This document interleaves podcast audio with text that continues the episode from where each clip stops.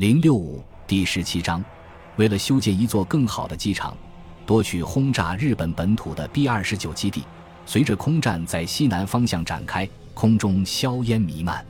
斋藤将军发现他的处境让人难以忍受。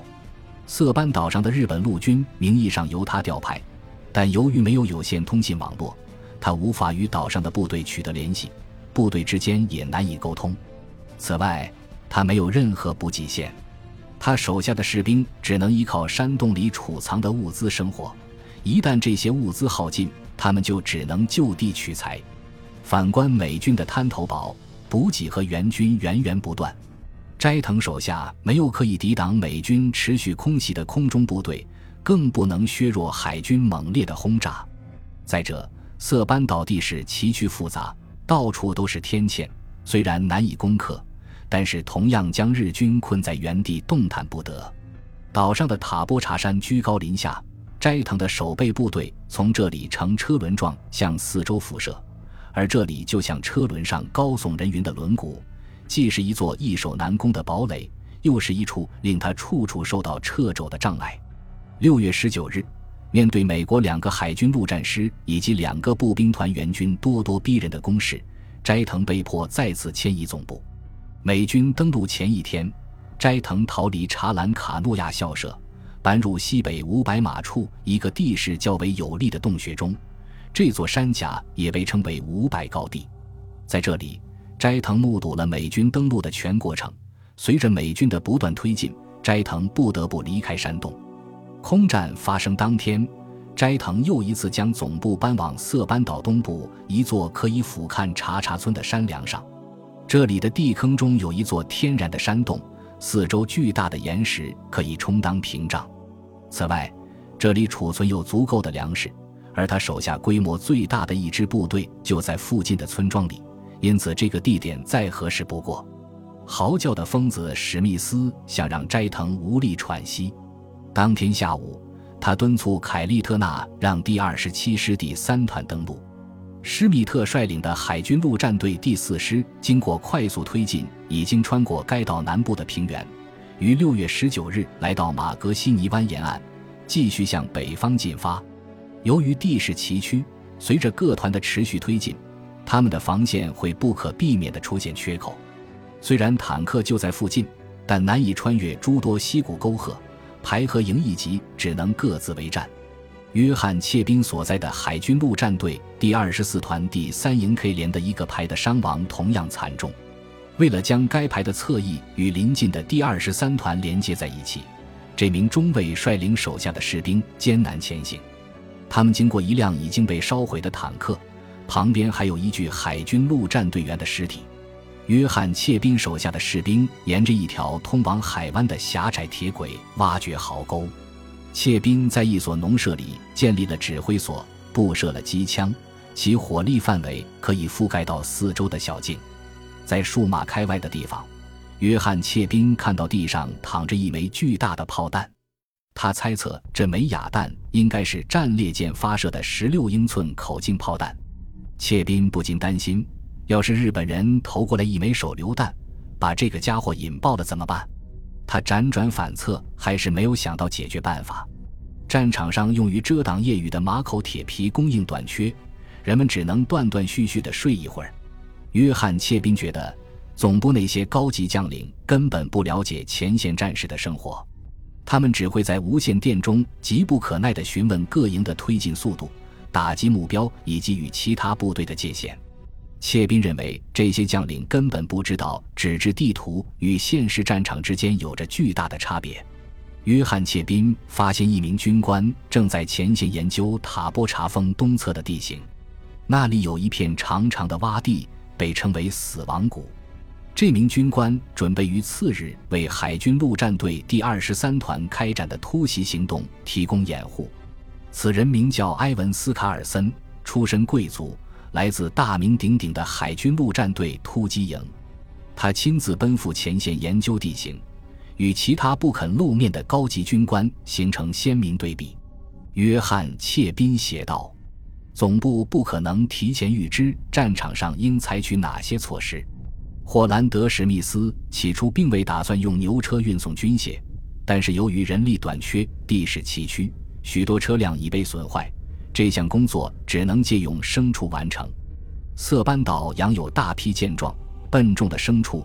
第二十四团第一营的弗雷德里克斯托特中尉写道：“到了晚上，我们排已组建起一支由六辆双轮牛车组成的队伍，整个排跟着这支原始的运输队缓慢前行。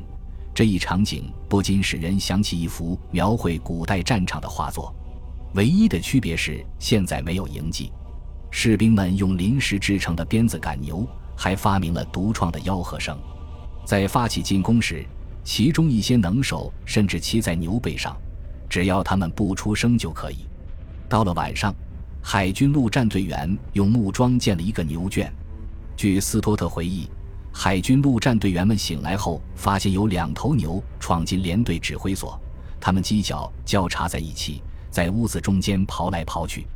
当时，人们更担心的已经不再是日本人，而是这些家伙。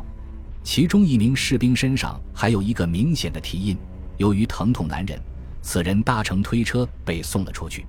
六月二十日清晨，海军陆战队第二十五团陆续穿过约翰切宾所在的营，准备发动进攻。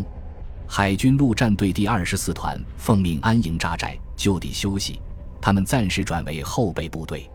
日军狙击手并没有就此罢休，他们借着居高临下的地势。时不时地从隐蔽角落朝美军营地放冷枪，约翰切宾一边趁机稍事休憩，一边观看海军陆战队的进攻情况。该地区的主峰五百高地距此仅有四分之一英里。随着海军陆战队第二十五团开始进军，一连串场景在我们面前徐徐展开。约翰切宾写道：“在日军猛烈的炮火中。”海军陆战队员们娴熟地与提供掩护的坦克部队相互协助前进。他们在山洞入口处制造烟雾，向里面投掷了大量的凝固汽油弹，又布置爬梯爬上遍布山野的炮架，最终冲上山顶。五百高地失守后，斋藤将军再次逃跑。海军陆战队第四师之所以横跨色班岛，不屈不挠地向前推进。与他们的危机感息息相关。攻打马格西尼湾很快取得成效，美军成功阻断了日军后备部队前往岛上战略重地阿斯利托机场的道路。该机场的珊瑚跑道纵横交错，呈三角形，就像天宁岛和关岛上的机场一样，都是海军陆战队的进攻目标。根据尼米兹对塞班岛的基地建设计划，占领该岛后。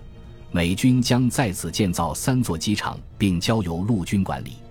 同样，在攻克天宁岛和关岛后，美军也将在岛上修建类似的设施。这三座岛屿的机场联合起来，将形成全球最大的空军基地。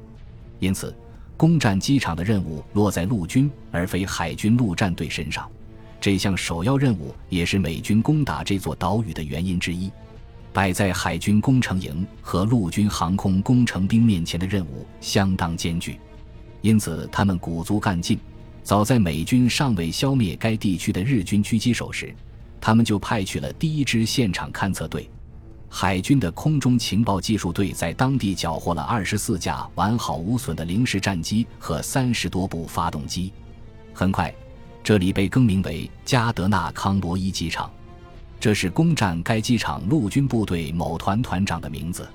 勘测队发现，只需用推土机将单引擎飞机推走，这里即可投入使用。尼米兹下令在六月二十日前，机场要为首架陆军飞机起飞做好准备。尼米兹所说的飞机是指波音公司生产的 B 二十九超级空中堡垒。攻占色班岛后。当地的守备部队由陆军少将桑德福·贾曼指挥。他说：“我知道，当务之急是尽快推动这个超远程轰炸机项目。这种体型庞大的飞机需要一座坚固耐用、地势开阔的机场，所以现阶段贾曼将军的主要任务是修建机场、可供卸货的船坞以及连接这两者的公路。